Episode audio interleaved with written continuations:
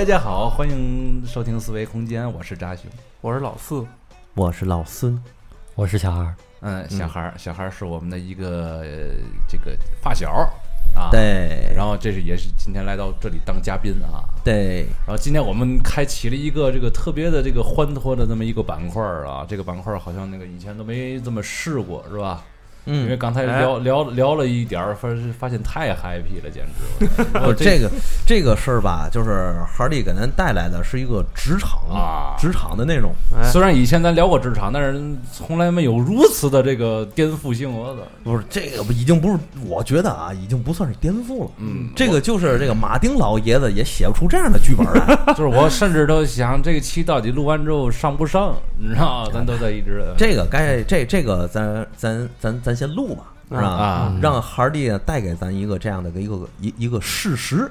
啊，现在先说一下啊，先我先简要介绍一下哈利，是吧？哈利作为一个在广告行业资深的从业者，嗯，是吧？那个在广告行业浸淫许多年又浸淫许多年啊，浸淫十来年了。干这行是没没没没有泡到过什么别的好玩意儿啊！哎，反反正这是这样呗，这 吧？这个浸淫十来年，呃，上一家离职的单位就是发生这件事的事情嗯，哦，啊。他在这家公司干了大概有四五年的时间啊，刚刚离职啊。这个狗血的剧情马上就要开展，来，二弟给我们带来一下这个马丁老爷子都写不出的狗血剧这个这情剧本儿。个这个未满十八岁的小孩，请在父母的陪同下收听啊！确切说，琼瑶阿姨也写不出来。哎，对了，就是最后第八季全由那俩玩意儿，他也写不出来。对对对对，哎呀开始你的表演，都已经唉声叹气了，是吧？因为不知道从哪儿开始啊。嗯，你就从头开始吧。嗯，头开始的话，好的，不是这个得听听的时候得稍微仔细点，为嘛？因为人际关系太太复复杂了了，我天，对，整个就是一场《红楼梦》啊！而且说句实在话，从这里面也可以看出人性来，真的是人性的至极。嗯，我感觉这就是一窝动物，不是人，这个。没错，这个故事应该从我大老板说起，嗯。大老板。也就是是公司的创始人。嗯。公司的创始人呢，现在估计也差不多六十了。哦。他最早年轻的时候，嗯，是搞艺术的，也是艺术生。嗯，毕竟咱这些做文化的，嗯。大部分都是从艺术出身嘛。嗯对反正艺术家不全都这样。啊。对。对哎哎，嗯，这样大老板呢，家里也有能力，嗯。毕竟也是，嗯，不能说是达官显贵吧，嗯，也是搞文化圈也算是个小富二是吧？对，哎。身身体能力也挺不错哈。是是是是是。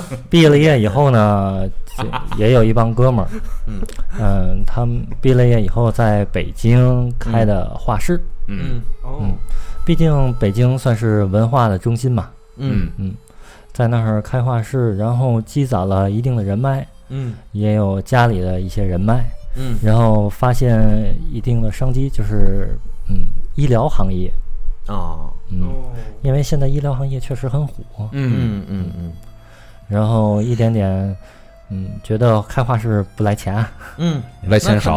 对，所以就是而且当时医疗行业这个广告啊，这个空缺很大，啊所以他决定做一家专门为医疗行业服务的广告公司。嗯。啊，医疗行业服务的广告公司。对。对，因为在广告公司里面，很多广告公司都是有固定的这个行业的，啊比比服务服务于固定不是这这这点能不能稍微解释一下？比如说医疗行业的广告，它都做什么样的广告？比如说这个我们这个这个注射器特别厉害啊，不是。不是哦不是，就是专门做凝血设备，比如说我们去医院采个血，啊，它需要一定的大型设备去分析你的血液里头某些病毒啊，还有主要做硬件儿的。对，哦就是他的客户是这个。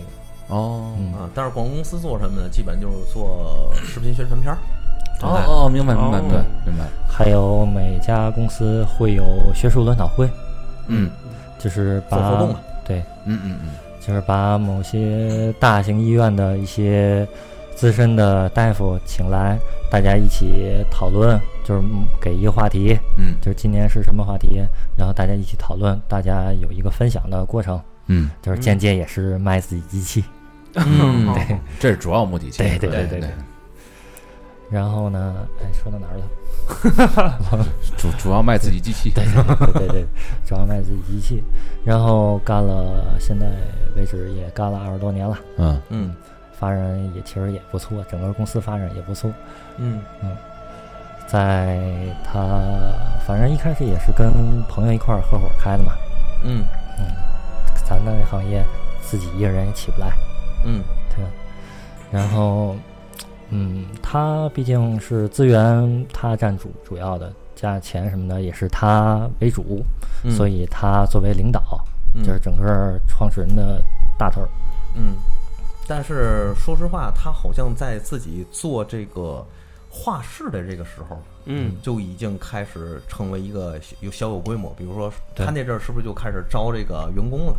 是的，因为你要想到一个画室，他不可能自己干啊，嗯。他需要接待啊什么的，啊，所以他招了我们本期的第一个主角，第一个第一个第一个主主角 对，嗯，哎 我们暂且叫他四号吧。嗯，四号，叫做小四儿。对小四这是个四这是个病人啊！小四对不是，首先这是男是女啊？是男的，啊，嗯听见了吗？嗯，小四。就是我们这个领导呢，跟那小四年龄相差二十，嗯而且就是怎么说呢，员老板对自己第一个员工嗯的感情一般都是特别嗯嗯复杂的，嗯，对吧？就是复杂复杂。未未必是，怎讲？就是未必是最合适的，但绝对是带起来最用心的。你看京东的老板，他的第一个员工。嗯嗯现在给他第一个员工起了一家公司，嗯就是特别信任那种。嗯，对吧？嗯然后嗯之后呢，毕竟，然后他决定在天津做，哦，嗯，把整个窝挪到天津来，在嗯。天津发展，嗯。因为天津的这些房租啊什么的，嗯。就是都比较便宜，而且嗯。它跟全国各地的嗯。这个，嗯，它的市场是在全国各地，嗯所以嗯。不不一定是要在某一个地方，嗯。就是它也在控制成本，毕竟刚起来嘛。嗯嗯嗯然后发展的还不错，一开始是做医疗杂志，嗯嗯，全国也有发行。嗯然后随着规模的上升，嗯然后他人员扩大，嗯，他招了一个实习生（括弧女嗯嗯哦，这是），这是终点。这是这三这是三号这是是吧？这是三，小三是吧？对三号三号对嗯然后小三来了以后呢，跟大家的关系都特别好。嗯嗯然后突然间有一天，小三开始趾高气昂，啊，嗯嗯。就是指责，然后开始横在整个公司里横行了。嗯，嗯，这背后有事儿啊！哦。长出俩钳子来了是吧？哎呀 事有反常必有妖啊！就是在某一天晚上，在那天前天晚上，这个老板啊说是自己喝醉了，啊，衣服嗯，哦。然后跟那个小三发生了一些少儿不宜的故事。嗨，不就是备胎转正了吗？几百不是这这时候呢，这样的脏话，啊，对了，对忘介绍了，这个大老板呢嗯之前是有老婆的，对，嗯，就是他的怎么说？现在说是前妻，要不然这个人也不能叫小三儿嘛。对对对对对对吧？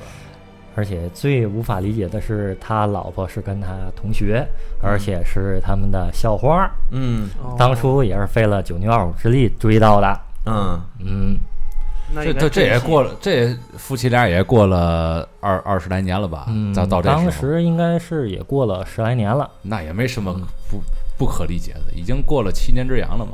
哎。是，但是吧，这个小三吧，啊，咱那个故事里的小三儿，无论长相论身材，嗯，真的不如这是公认的这原个配呀。公认的侏罗纪是吧？是吧？对，原配那虽然说年纪稍微大点儿，但是四十的女人风韵犹存啊。嗯啊对你，你有时候这个，你看这个女人她吸吸不吸引你啊？你不看她长得多多漂亮，对，然后他他身上自带的这么一股这个魅力嗯哎呦我操！比如林志玲姐姐，啊，对吧？不是，对于老四来讲，林志玲还是这个这个谁啊，都无所谓，只要只要穿着黑丝就可以了。啊，老四有特定人群，大乔杯酒，说 到我心坎儿里去了。你说的人我都一概不认识呢。是吧？我也不认识。然后这备胎转正，小三备胎转正之后呢，嗯。大老板的前妻嗯。还当时还没有离婚，嗯。就是两人感情还没有发生破裂。嗯。当时知道就是公司里有那么一个小三，嗯，然后还去查过岗，但是没查出来一个字儿妹儿啊，嗯，哦。就是不知道是谁，然后这事儿就不了了之了。哦。然后但是他知道有这么个人，对，嗯。是。的嗯。你想，如果就是他老老婆已经知道了，然后俩人感情肯定也是发生了裂痕了。嗯嗯嗯然后这个小三也用了呃琼瑶里剧里头惯用的手段，我哦怀孕了。哦，嗯然后大老哎板藏不住了，臣妾有喜了。对，嗯，然后大老板怎么办呢？只能跟原配离婚了。摊牌了这个事儿。哎，是的，嗯离婚就离婚吧。这个大老板有孩子吗？有一个闺女，啊，嗯跟闺女的感情还是不错的。到时候还得跟自己老婆说，你看我这辈就想要个儿子。嗯，嗯一开始这小三呢，他确实，这个大老板是有这么一个心思，嗯但是后来这个小三吧，嗯，说是养胎，然后不知道怎么就流产了，可能，据我们分析，可能这怀孕是假的，就故意。反正到目前为止，你反正感觉这整个这故事还能从电视剧里套出来。是，哎对对对对，重点在后面。啊，然后呢？然后大老板跟小三俩人嗯，就结婚了，领证了。哦领证了。啊，有情人终成眷属了哎。呀呵，然后我不是我们，算了那阵儿你老爸，那那阵儿你们大老板多大？嗯，毛五快五十了吧？那小三儿呢？小三儿也得三十五左右，啊，那还好嘛，这呃小三儿快六十了。哇，那太有点过了。然后我们无意间啊，在公司的资源里头发现了他们当时结婚的那个视频。哇，嗯你你不怕被灭口吗？嗯，真不怕，嗯因为已经离开了，无所谓了。嗯，然后就看我们大老板那一把脸儿苦的呀，哎呀，就跟被逼去刑场一样。哦，哦，你说那个结婚视频里边儿，嗯。哎，就跟上了刑似的，是吧？嗯，说是然后那么大都过半百的人了，你说弄这个事儿，你说哎，再叫一遍亲朋好友来一趟，你说别人后边指指点点的，再指哎，可不呗。不好看这个。办什么婚礼呀？你啊。说，谁不知道这事儿怎么回事啊？小三儿想要婚礼啊？那肯定也啊对，他得官宣一下自己的身份。对我扶正了，对呀啊，啊，反正这这也真要脸。嗯，继续说。然后看那小三儿的父母是一脸开心。嗯啊，是傍上大款了呗。对呀、啊，然后这件事儿，反正我们没看到大老板的父母，估计因为这事儿太纯了，没去。嗯或者估计岁数也太大了，嗯，也没必要反正岁数大不大，肯定肯定是大。但是后来知道，这个小三儿跟大老板的父母关系不是特别好，一直都是嗯不想让他进门。嗯嗯，那肯定的，对，哪个父母也不允许这样的人进门啊？嗯，犹如家门。啊，那可不呗。嗯然后俩人其实结了婚，只是一个形式上的，俩人啊感情基本上也没什么感情。哦俩人结了婚以后也保持在肉体上嗯，俩人结了婚以后，那个没那个没肉体呀，刚才不说了吗？那个啊，是啊，吗？不是著名的侏罗纪吗？那不是？嗯哎呦，啊，对你一说这事儿，我想起来，就是痛苦的。大老板的朋友嗯啊，拿他当笑柄了，就说，呃，当时把小三跟小三发生关系以后，啊说大老板是瞎了，啊到现在为止都一直笑话他。嘿你们就想象吧，啊，这个小三儿跟大老板的前妻这个差距在哪儿？那可不呗。你啊想，一个当时的校花，一个侏公认的侏罗纪。你虽然说这个校花也算是这个人到中年了吧，但是我觉得咱们这这底子也是有的。那可不呗，你学艺术的那个校花，那可跟一般般的学校的校花可不太一样啊，对你就像妮可基德曼，现在五十多了，他还是妮可基德曼呢，啊，是对吧？是这玩意儿河里捞上来俩动物，不是蟹就是虾呀，这玩意儿就是 嗯，然后然后嗯他们结婚以后，啊，这个俩人其实一个管项目制作，嗯一个管那个什么售不是销售，对嗯。俩人管的反正各管各的，嗯，也不怎么见面了。哦，嗯。嗯，然后有一次出差，利用一次出差的机会，嗯，这个小三跟我们之前提到的小四，也就啊哎呀是、这个大老板的这个大弟子，对一起去外国，好像德国出差一个月。哎，哦，嗯，后来回来以后呢，你是风儿，我是沙了，是吧？哎，是的，大家还都不知道，大家都没看出来。这这应该应该反正有所隐藏，我觉得也这么大岁数，城府也深了，是吧？但是呢，就是非刻意性的会流露出一些，哎，暧昧的那种眼神，是的。嗯。还是被你们发现了，嗯，嗯。大老板呢，完全怎么说呢？大老板后来大老板知道这个事儿，嗯。但是不知道 知道小三外头有人了，嗯，但不知道是谁。哎呦我的，哦，他怎么也想不到是自己的大弟子，对，没错。家贼难防啊！可不呗。你想，当那大弟子在他心里都跟自己的儿子差不多了，对这么多年一直待在身边，嗯对吧？而且他这个年纪，我这个岁数，没没交代他们俩这层关系呢，好吗？像儿子一样是吗？对，那你想啊，他他从最一开始这大老板创业的时候就招了第一个人，嗯到现在这公司还在用他，那可不把他当儿子当不是刚刚才不说了吗？可能第一个员工可能不是最合适的，但绝对是带起来最用心的。嗯哎对嗯真的是像儿子一样对他。嗯，他毕竟工作重点在天津，来到天津以后，又毕竟要找一个住的地方嘛，嗯。嗯。又带他看房，嗯。又给他盯装修，嗯。而且他之前在北京还有一个女朋友，因为两地分居，嗯。哦嗯，这要分手，然后大老板亲自去撮合他们俩，跟那个小四的前女朋友 去说，就是跟他解释了一些，然后告诉他不要分手，最后真的没有分手。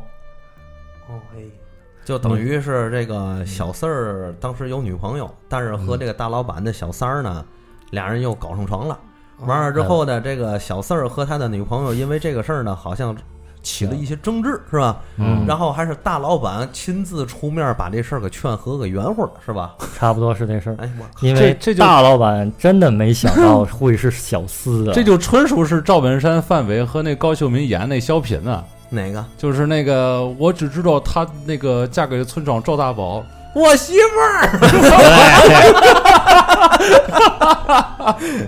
是不是这意思？对对对对，就是后来最后最后知道了，嗯看过去挺精神一个老头儿，嗯现在操特别憔悴，完了，啊，这瞬间就没了。头发一夜之间就全白了，他是怎么知道的？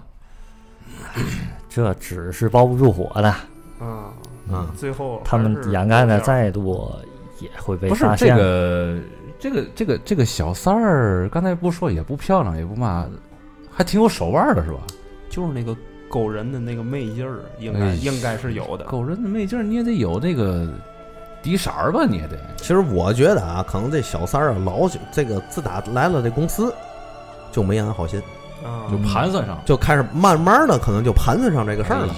毕竟他是接触这个大老板最最近的人，对吧？而且这个他和大老板在公司里接触的时间也最多，嗯，那么这样一来，一来二去就容易产生这样的问题。在职场里头，上下级产生感情，那不是很正常的事儿吗？对。是不是？对。而且呢，大老板腰抬万贯的，在我看这小三儿也不是嘛好鸟，他冲的应该也是这玩意儿去的。反正不正常，就是这大老板呢，把自己这个校花的这个老婆呀嗯。给甩掉了，嗯。嗯。然后呢，不正常了，第二就是这小三儿呢和这个自己这个大老板的这个这个这个大徒弟吧，咱就算是嗯。搞上了，嗯。好乱啊！然后这个大徒弟吧，他还有个女朋友，嗯。对吧？嗯哎然后这个我给捋给大家捋一下这个关系啊。首先，这个大老板带着这个徒弟搞上了大老板的小三，嗯与此同时，大老板这徒弟还有自己的女朋友，嗯，所以这个大老板的徒弟和大老板的小三儿两个人算是狼狈为奸，情投意合。哎，嗯，俩人一块儿算计的就是这个大老板。对，嗯这个大老板一直应该就是被蒙在鼓里的那个人，啊然后到最后突然发现这个事儿，自己肯定受不了啊。成了《水浒》里那卢俊义了。哎，对吧？你想这个，咱把这个事儿倒回去一点儿，就是大老板和小三儿俩人转正的那一晚上，啊，我估摸着大老板可能是喝了酒了，但是这小三儿肯定是图谋不轨了，嗯对吧？对，你说不好这个事儿是不是小三儿主动去上的那个上的那炕沿儿？哎，哎，对吧？然后所以在肯定是没怀孕啊，哎，我估计是没怀孕，肯定是嗯所以他哪那么准去？哎，尤其喝了酒之后啊，更不太可能了。就是对吧？所以他这肯定是用这个手法，先拆散了大老板的家庭，然后让自己转了正，转完正，利用大老板的弱点，然后让自己的身价更是往上抬。呵，你这抬完了之后，再去找那个小四，再去找那小四儿。嗯，这俩人都是年轻啊，你看大老板那阵儿都快六十了你小四也不看你看这个嗯小四要比小四要比小三啊啊！年轻了十岁。你看，还吃了回嫩草，你看嗯，先吃老草，觉得老草太老，后来吃 是电视找点嫩草吃。对，所以你所以说这小三儿和小四俩人是狼狈为奸的，对吧？小三儿为嘛要那看小四儿为嘛要和那小三儿上上那炕沿儿呢？行，对吧？哎，这这这这这老孙这马后炮打的不错呢。嗯。后边呢可着一窝人后祸，来，后来不是知道了吗？嗯，这个婚姻也就走向终结了。那最后第二段婚姻，大老板的走向了终结。对对哎，和小三儿也离婚了，是吧？离婚了，哦嗯，然后俩人就分财产吧，嘿，嗯，这个公司就归小三了。哦嗯，就是你当时供职的那公司，对就，归了小三儿了。嗯大老板自己浪卸甲迹卸甲归田，浪迹天涯去了，那小四儿呢？此并肩看财相。小四直接平步青云，成了成为二把手了。啊，就是你们公司的二把手。，对，嚯，好嘛，哎呦我天，这不漂亮。过去只是一个策划，这不就是卢俊义吗？那个，哎呀，嗯漂亮。然后在公司里横着走，平面的也要管，影视的也要管，嗯所有都要管。嗯可当把皇上了。哎，是的，所有东西都得先给他看一遍，嗯。然后再给小三看一遍。嗯。他们改了，已经改了八百六十遍了以后，嗯。距离最后交稿可能还剩最多一个礼拜的时间，嗯。他们才会给客户看。嗯。到客户手里头，嗯。嗯，客户觉得这不是他们想要的，嗯。然后退回来重做，嗯退回来就退回来吧。嗯。他们还会说你们做的什么玩意儿啊？嗯。嗯，啊，作威作福嘛，狐假虎威。嗯嗯嗯然后我们按他们改的，嗯。按客户改的，嗯，然后他们还会继续加入自己的想法，继续改。啊。比如说客户要改一，嗯。他会放大到一百，啊。我们改完一改到一百嗯。以后，嗯。加班加点改到一百之后，嗯。再给客户，嗯。客户说你们改的什么呀？嗯。我们就要一，你都改，你看你们那个都一百了，嗯嗯，那怎么办？嗯继续无休止的就这样循环、循环再循环。其实感觉好像是很负责任，但其实做的都是无用功不是这个小事儿啊，他是一个什么心理呢？啊是。吧？这心理就是我最牛逼。嗯，我可算牛逼了。哎，对我可算牛逼。其实我是不是真牛逼，我不知道，反正我现在牛逼了。对这公司是我的，对是吧？客户都得听我的，对是吧？我比你们所有人都强。嗯，我叫你们怎么改就得怎么改对头。啊，就是这样。对，嗯。哎，反正到最后节点的时候，嗯。嗯，就那样就给客户了，嗯。因为客户也是着急用，嗯。没办法。嗯。嗯，那你说这个小四儿这么负责，那是不是有些项目他就得亲自去，是。是吧？嗯。那他去的时候谁跟他去啊？小三儿，小三儿跟他去。嗯，好嘛，我去，感觉像是同门师兄妹了，是吧？我告诉你们嗯，到最后发展呢，虽然说他们没有他们的关系，大家都知道，嗯。在公司都知道，嗯。但是他们没有明说。嗯。但是这还用明每次说吗？嗯。大家都不是傻子，啊，嗯。每次上班儿嗯。一块儿来，嗯。下班儿一块儿走，啊，俩人坐一辆车，嗯哦，直接就回家了。哦，现在反正听说现在已经一起买房子，共建爱巢了。哎呦我去，俩俩俩人结婚了吗？真恶心。听说是领证了，领证了，嗯，哦，挺好。嗯，嗯那这个呃，那整个这过程当中，你是从什么时候进入了这个公司？是从他们进入到哪个阶段的时候，你进入了这个公司，还是从一开始你就在这待着？我是在大老板还在的时候，大老板在的时候是大老板处在哪个阶段？嗯，大老板还在的时候，但是，嗯，他们俩关系还没那么明朗，就是大家还没看出来。不是，是不是？这这这这有一个什么阶段，你知道吗？大老板在公司的时候，他是和这个小三儿还不够明朗，还是说这个小三儿已经和小四儿不够明朗了？小三跟小四不太明朗，啊，但是大老板已经知道外头有小三儿，已经有小四了。当时还不知道小四儿是谁，对，对吧？嗯，所以说有些时候这个你还是没有办法特定的去把它说出来，啊。尤其是这大老板，他一直是被蒙在鼓里的这么个人，啊。他更不可能想到是我自己最老的员工啊，挖这我的小这这，这得多伤心那可不呗，要他一夜愁白了头啊，嗯，嗯，是吧？跟跟那个泰国的电视剧似的，可不呗，你像这个，自己的儿子变了性，然后被后妈喜欢上了，就有有点这个老四啊。所以泰国电视剧我从来不看，你知道吗？哎呦，老四一说嗯变性这事儿，我突然就想到，嗯。也是他们跟我说的，嗯，这个小四啊，嗯。其实是个双性恋。我操！我操，这么对。What the fuck？我还听说过，还听说他跟其他男同事一起出差的时候，嗯把那个小男生嗯，推倒在床上，操给人吓的。回来以后打着飞机就回来了，我操！回什么玩意儿？飞机给给飞机给这坐吓着飞机就回给他来了。吓得打着飞机回来的，我靠！打的飞的，啊，我天，吓坏了这，嗯，然后呢？吓得不轻。嗯，回来以后就辞职，再也看不见。这是个变态啊！这是。哦，小四是个双性恋是吧？嗯，哦，哎呦我去，嗯，而且在公司的时候吧，嗯。你会看，嗯。就是他没事儿老跟就是比较年轻的嗯。小男，就是小男孩儿，嗯，那会儿摸摸人家。啊。哎呀，哎呦，当时我们觉得就是可能就是玩笑啊什么的，嗯。就是没往那方面想。嗯，后来知道他是双性恋以后啊，我的天哪！啊，哎，这这这人适合上你那儿去，老四。这这个海尔弟说的这事儿，我为嘛适合上老四那儿？为什么呀？你像他那儿林总、啊人皇，啊，是吧，那个三四兄，是吧是我我以后得注意点儿，是吧？嗯这个尽量尽量减少与他们的肢体这个 接触，感觉那个 容易让人误那会。个那个霸主计划那个那几头都都都都在他的公司。那可不像人人皇的营口道人皇啊，在这儿是以前我们以以这个为荣，知道嗯我们单位以不是你别乐，你听我说，我去，你知道。不是这不是这个这个搞基是怎么发？个大，给你发个大奖杯。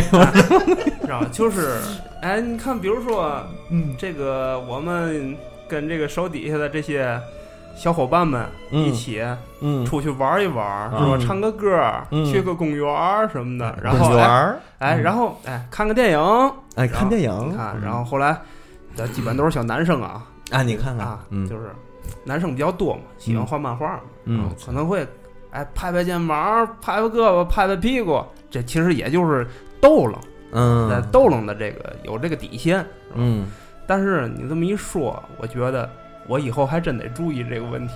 不是你是逗了，你不知道跟你逗了那个啊，对对对对对，回来给你搞个什么，说的我有点后怕。还给你搞个什么荆轲刺秦王，我我还我还曾经我还曾经这个什么啊，跟我那哥们儿说过，咱以后把这个定成企业文化就得了。后来一想，哎，这确实有点过分，不能这么干，你知道吗你子看你看，导致这个海尔蒂现在公司成这样，是吧？嗯，这是你们导致的，是你的事儿是吧？感觉你是罪魁祸首。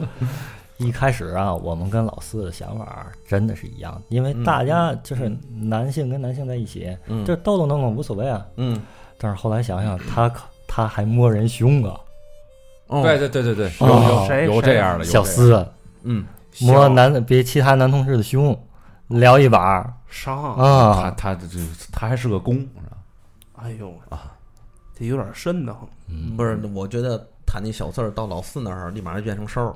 嗯，我告诉你，其实我操，对对对，咱咱咱不不是信那个不是那个同性恋歧视啊，咱不歧视这些人，对是啊，只是说这个带到工作中可能会造成一定影响。对嗯嗯嗯，还是继续。然后大老板现在浪迹天涯呢，嗯，整个公司由小三、小四主持，嗯。嗯，那你说他们这个天天搞这搞搞这一块，嗯。那对你们的影响得有多大呀？我觉得反正要是我的话，我这种单位我待不住就是啊，啊。不是这活都没法干，这对你第一活没法干，第二我得干这活，天天还有一猫我的啊，那您这干的挺好的，没扎胸，啊。其实我我说句实我说句实在话，我对于这个这个这个同性恋或者怎么样，我没有任何的歧视，那是我只是对某些行为我受不了。啊，嗯是啊对你知道吧？你你你说你说你说我我你说，比如说来来了一个小伙子，比如说什么，我我我确实是同性恋，嗯对吧？然后你你你你 各方面的那个嗯。正常点儿，嗯，你是觉得男的猫男的不违法，你就可以随便的这个 对对对对，对吧？不顾别人的这种这种这种想法去进行你的这种个人私欲的这种泄那个释放嘛，嗯，对对，对对而且你想还借工作之便。啊，对他还是小公司里二把手，哎出个差，他叫谁谁叫谁跟他出差，谁就得去啊，啊。对吧？这普通人，咱男的谁能想到这一层啊？啊，对呀，不就到时候跟着去了吗？到时候一过来之后，哎，你胖了啊，然后扎头上猫一把，是吧？啊，就是完了晚上俩人在睡一房，这很正常，俩男的嘛，这哗再给你推床上，啊，哎呦，你上你我给你搓搓泥儿吧，其实啊，这这玩意儿，哎呦我去，其实啊，这个这个小这哎个这个小三儿知道小四儿是双性恋的事儿吗？这个我们就不知道了。哦但是这个小四啊，嗯喜欢扎熊这样的，是吧？嗯比，较我潮，的真的，就像老四那样的，老四这样，我这样的，要么太胖，要么太瘦，他不喜欢。哦，所以我像我这样的就逃过一劫。哎，击败，哎，嗯逃过一劫，我我 是的，看你感觉充满了遗憾啊！我怎么会呢？哈，你先把你先把这个万幸啊说谁胖的这个事儿解释清楚。所以，所以，所以我通常我不去老四那单位，老四比较魁梧，估计就证明打不过他。证明我们那儿的孩子们还都是心态比较阳光的，他他知道这个我是跟他们斗，哎他，他们也会跟我这么斗。哎呦，我我现在我现在哎我告诉你，老四，我现在看你，我有点儿那个，怎么看怎么像这个你不用担心目击卡族呀。不用担心，不用担心啊！香蕉，我应该准备好了。嗯，哎呦我天，那那个小三儿，我估摸着啊，就是孩儿的那个小三儿啊。哎，别别别别别别瞎说，别瞎说，别千万别那么说啊！你这事儿大了，别让你媳妇儿听这些。其实我是诚心的人，其实那个说实话，就那个小三儿啊，我估摸着很有可能知道小三儿是双性恋啊，但是他应该不太会建议。嗯。也是一个玩的挺嗨的、挺挺欢的一个人，对，你看他，玩都行对，你看他从头到尾玩这一套，啊。对不对？对不带任何的这个羞耻感。没有羞耻，没底线的。嗯，嗯稍微有点底线的人，能人能那么干事儿吗？还呃呃说说句实在话，要真是对那老头儿有感情的话，我要是我的话啊，我可能我可能代表不了女性啊，女性思维，但是我我觉得啊，我要真对老头儿有感情，嗯然后给人家这个原配急了跑了，嗯，对吧？确实是我胜利了，嗯。那婚礼就甭办了，对呀，要什么那个面子上的名分呢？对吧？你这玩意儿你也照顾点老头儿的情绪。说句实在话，嗯 其实他这个小这个这个小三儿啊就是用这个 这个这个这个小三儿，就是这个这个小三儿用这个床帘儿这点事儿嗯，捆住了这大老板，然后达到自己目的，其实就是要大老板的钱。其实怀疑也是个威胁我我觉得啊，我觉得这大老板啊，可能这个人性上还好点儿。其实我觉得大可老板能就是还可以，这辈子就折这一回，哎就嗯就折彻底了。对，哎有可这能要不说这男的这个，哎呀，这日后啊，就是说好多时候还真得把持住自己。没错，嗯，对一定得这样，嗯尤其是那个那个主动往上贴的那个小女孩啊，是吧？嗯一定得抱点戒心。没错，哎，没错，真真是出现了这样的错误，就真是万劫不复，跟那大老板一样。你像大老板六十多岁浪迹天涯，你说这多惨呢？晚节不保，啊赔了夫人又折兵，啊，好，真是可不呗，买卖也没了，嗯以前那校花老婆也也没没了，啊其实这个还被别人看不起。啊这个太不上色了。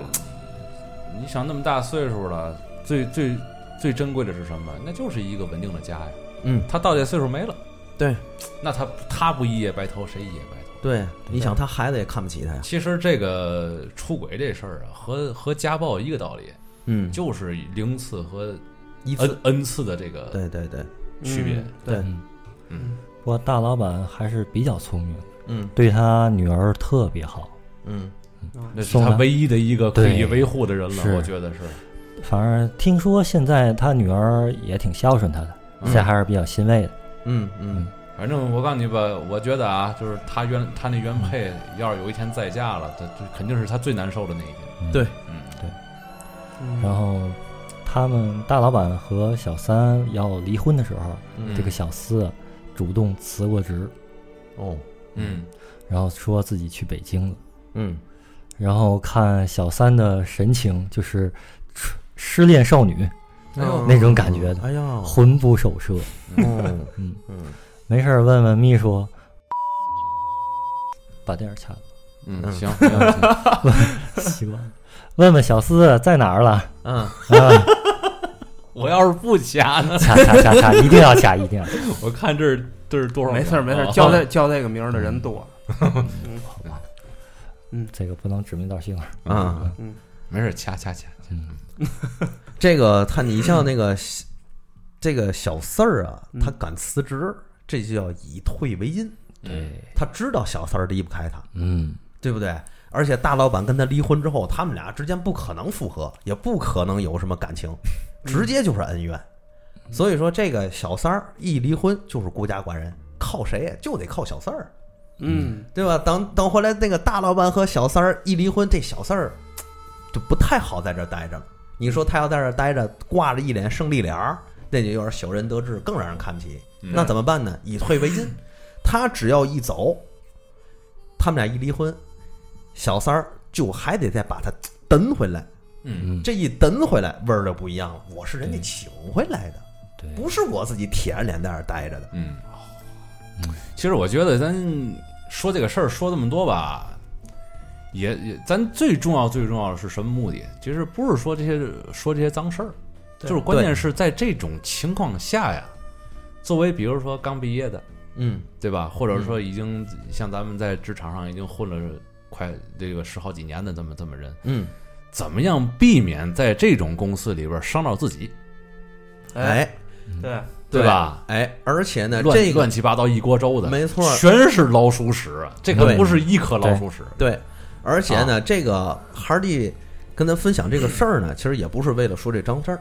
他说了这么长时间，主要就是做好让大家知道这里有多乱。嗯，我感觉他好像是个受害者。哎，他就是个受害者，但是他从那个公司离职之后，现在新入职的公司那儿相当之好，嗯。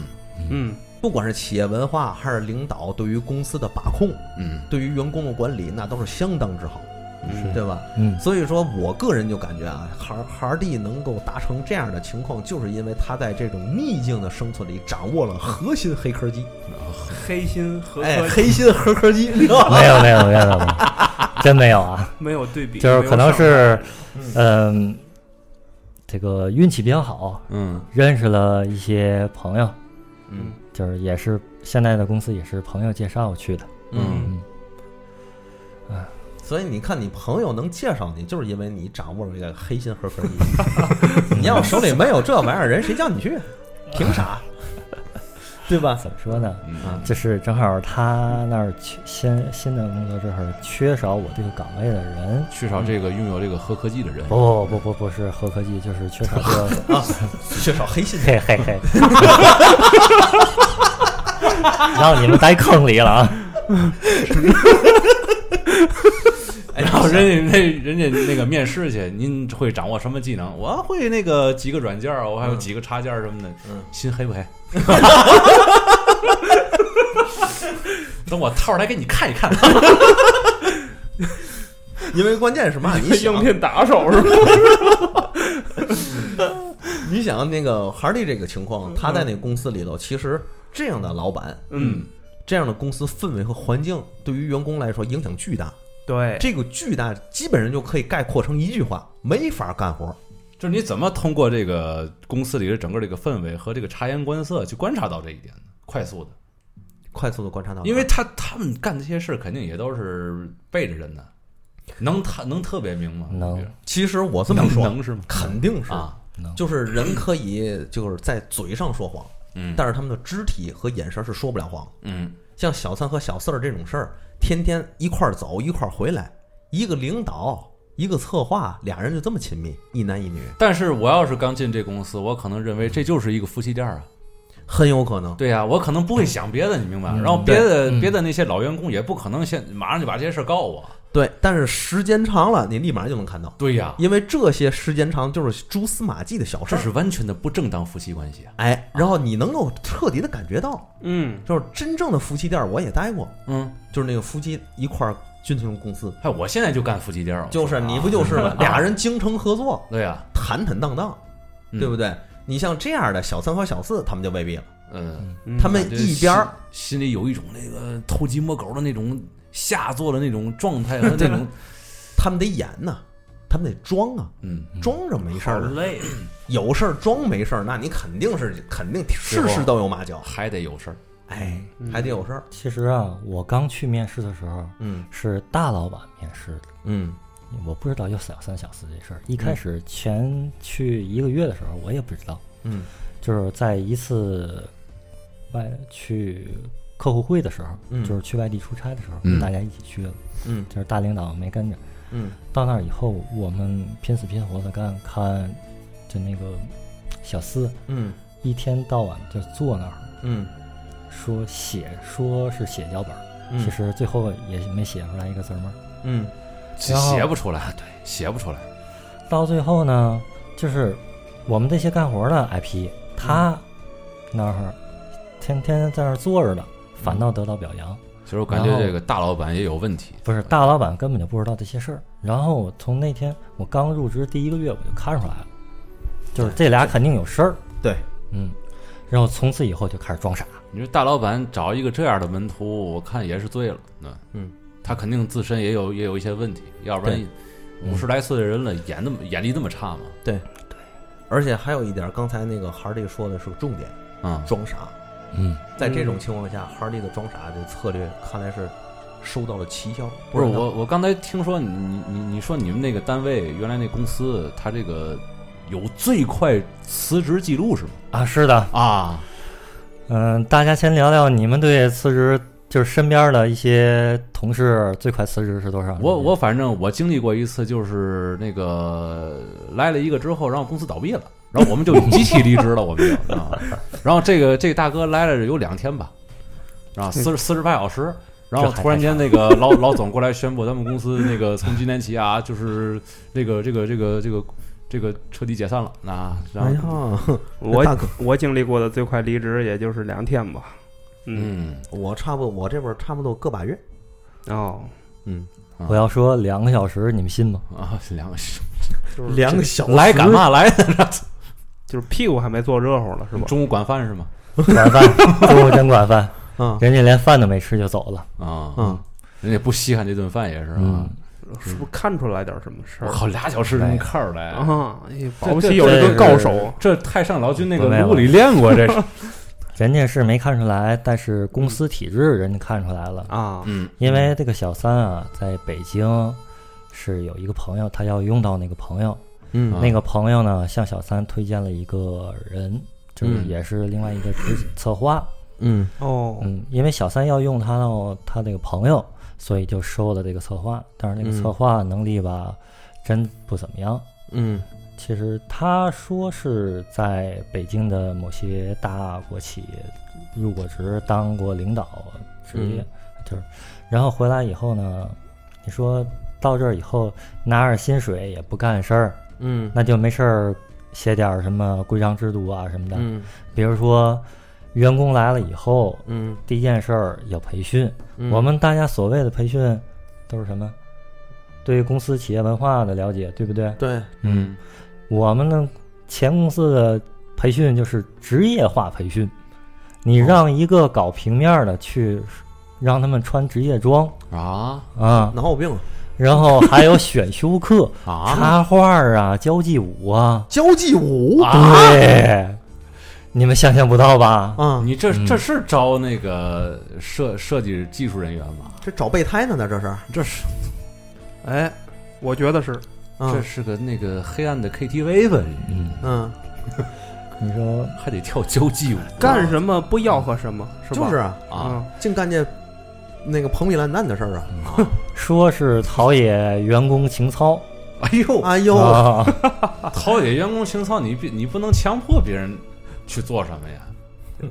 陶冶员工情操最简单的就是你按点儿让人下班就行了，啊，对啊，然后让人有啊自己自由的时间。对，然后每每个月在工资的基础上，对吧？在每个部门再多发这么几千块钱啊，啊。出去团建去。对。对啊！你这叫陶冶情操，对。对吧？对，像他这种就是陶冶的是情，陶冶的是操，最后不是陶冶的是情，最后就是一个字儿操。最后的落了重点。哎，你要想到，请这个人，嗯他什么也不干，嗯对吧？这个也不合适，嗯所以就出点乱七八糟的就幺规章制度蛾子。，幺蛾子是吧？比如说我，总得干点什么，体现我的嗯价值，对吧？我不能来这儿什么都不干。对哎我天，这吧这种公司天天就是浪费国家资源呢，说白了，哎，就是，比如说年底的时候会有考核机制，让领导写那个部门经理写一下自己员工今年干了多少啊，质量怎么样啊，员工关系啊，嗯，就哦听说写这些。听说质量多少，员工关系是吧？嗯，这条最好写，这听说你们这个哎。没事儿的时候，就是经常加班，而且加班到很晚，最后这个锅还得你们背嗯是吧？对，啊。加班是是好事儿。加班很晚，嗯，嗯，这是另外一说。嗯然后锅背锅这事儿嗯也是另外一事儿。先说这个加班很晚那个事儿吧，嗯确实，嗯，大家干设计的确实都知道，甲方爸爸来了意见以后，嗯对，就是要不停的修改，嗯，就是一切为甲方爸爸为主。圣旨那是对嗯你干到四五点，那也很正常，对，嗯，没错。儿，因为甲方爸爸明天可能就会要用了，你今天不给人家这钱，人家怎么给你呢？那可关键是做做事儿也做了，然后心里不太舒服，对。对吧？不让你心里痛快了，你说？没错。儿。而且你说你在这个环境里头嗯，啊，你是你在这儿也干了，反正就我知道你也得干了四五年，嗯，差不多吧？对，你是在这样的环境里，你怎么能干到四五年，而且还掌握了黑心黑科技呢？对，呃我也纳闷儿，而而且你还能跳到一个特别好的公司里去。这个这我们这个可以验先接我上一话题吗？那说，加班，大家加班那么晚，嗯好，就是按理说大家这个有不成文的规定都是倒休机制，嗯，对吧？好，真正倒休的时候，他会跟我们部门主管说，嗯这个公司有新人，嗯你们这些老员工啊，嗯就是起到表率作用，嗯就是早来。嗯此话何意？就是告诉我们，你们加班白加了，嗯该来该挣点来还是挣点来嗯啊？那以后 倒休有什么意义？我们就彻底卖那儿了。哦，那可不呗。嗯，那我想再问一个问题啊，嗯这个问题也挺关键。像这样一个公司，你当初挣了多少钱一个月？一个月六千块钱。最早时候去的时候四千块钱，然后在天津也还行啊，哦在在在那那还头几年的呃事儿。头几年还可以，啊，就是今年我离职的时候是六千，感觉像这样的一公司开出这个工资来也比较荒唐啊，哎，欺负老实人啊。嗯，天天也不知道干的也不知道干的什么，也不知道也不知道怎么干，嗯，然后加一堆盲目的班儿，最后哎工资还不少，哎看来吃的都是老头儿的那个底儿。肯定的，你说说这事儿哇，等于这个小三直接直接接了个线盘啊啊？对啊，现在慢慢吃干净了，我估计他们照他们的管理方式，我估计这公司离离倒闭也就差不多。差不多了，嗯，估计现在也是吃老本儿状态，嗯，说是这个我们不涨薪也无所谓，还有降薪的。哦，嗯我那个做展台设计的同事，嗯就因为跟他提了嗯。一、一下建议，嗯，嗯、因为他半年做了一百七十多张设计图，嗯。半年做一百七十张设计图，嗯确切说一百七十套。一百七十套，对，因为一套设计图里头需要各种测试图，还有尺寸图、电路图什么都有，哦，他那他这个部门效率够高啊，就他一个人。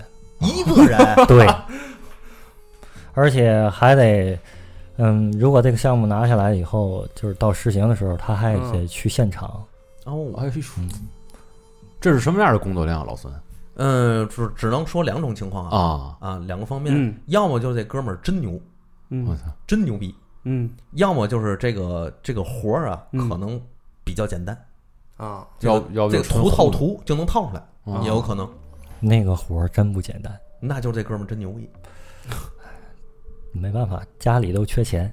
那那那那那他一天在公司待多长时间呢？嗯，一天反正到后期最早的时候是十点回家，哦，还行，我天，那你说像他这样的一个月得挣多少钱？啊、一个月八千，到最后还降降薪了。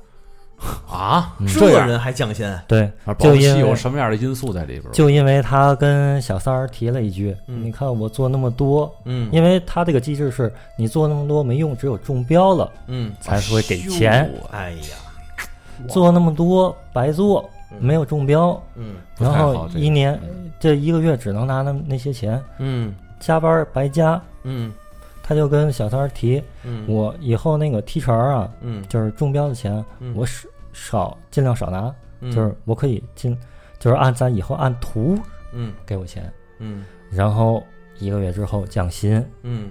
当时他老婆正要怀二胎，就是他老婆那个，因为女性怀二胎嗯基本上都是。在家养着，而且他老婆是做房产中介的，哦。然后就辞职了，嗯。等于他自己一个人养家，嗯。所以他就那么忍着。嗯。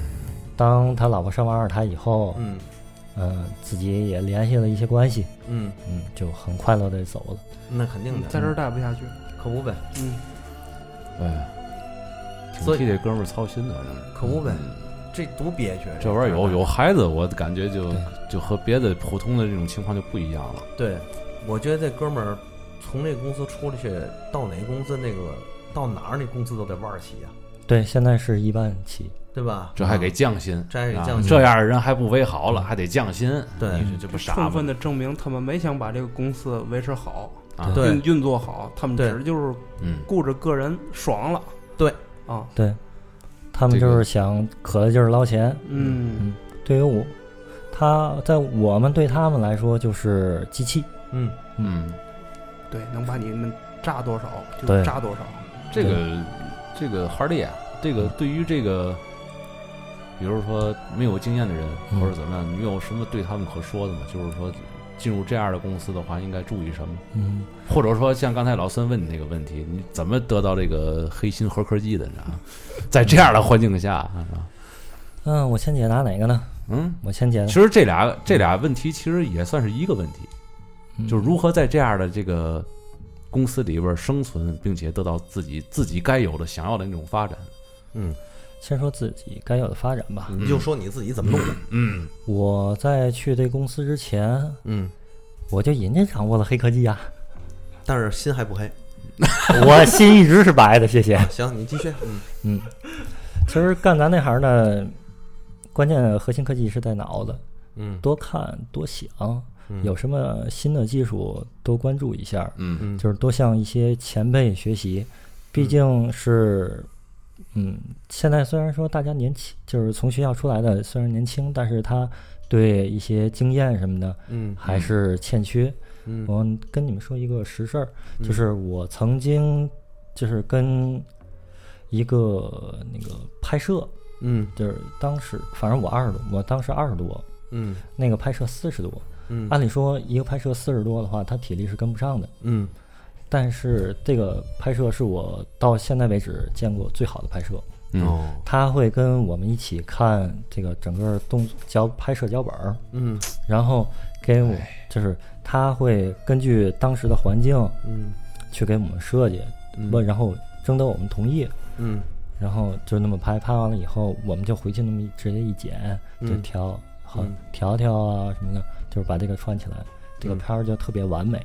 嗯嗯，有时候真是这样，真是一批人才毁在了几个这个臭鱼烂虾手里。没，错儿，太太太正确了。嗯而且像哈利刚才说的这几点啊，嗯我觉得它其实是一个提纲挈领的作用。嗯就是嘛呢？就相相对于咱们来说，都是有上班经历的。嗯就是如果新入职场或者刚入职场不久，像他这样跳到这样的大坑里头，大部分人选择的是立马离职。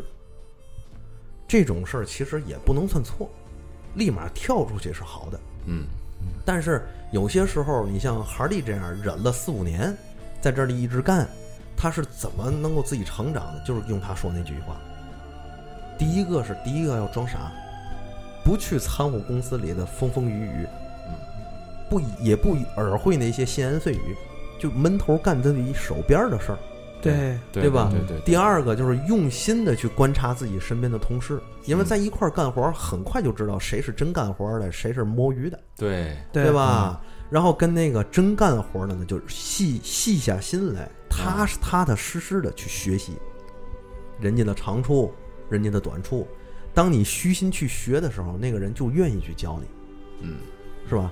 然后人家告诉完你之后呢，再去结合自己的想法、自己的这个专业，拓展一下思路。对，比如说在课外充电，这是现在是很很出名的一个词儿。其实这个充电就是找一找外面的这个材料啊，嗯。看一看书啊，看一看案例啊，学一学手法，或者是碰上了，哎呦，这个东西我不会，人家是怎么做出来的，嗯。我也找不到，那我回去能不能问问那个师傅，然后对。向人请教一下，哎，您看您看这个片子，人拍出来这么好，这玩意儿怎么弄的？嗯哎，人家就可能就会结合自己的这个知识、自己的经历、阅历来告诉你这事儿怎么怎么怎么办，嗯回去自己试去吧。然后有一天学成了以后，赶紧走啊，对 没错嗯，怎么说呢？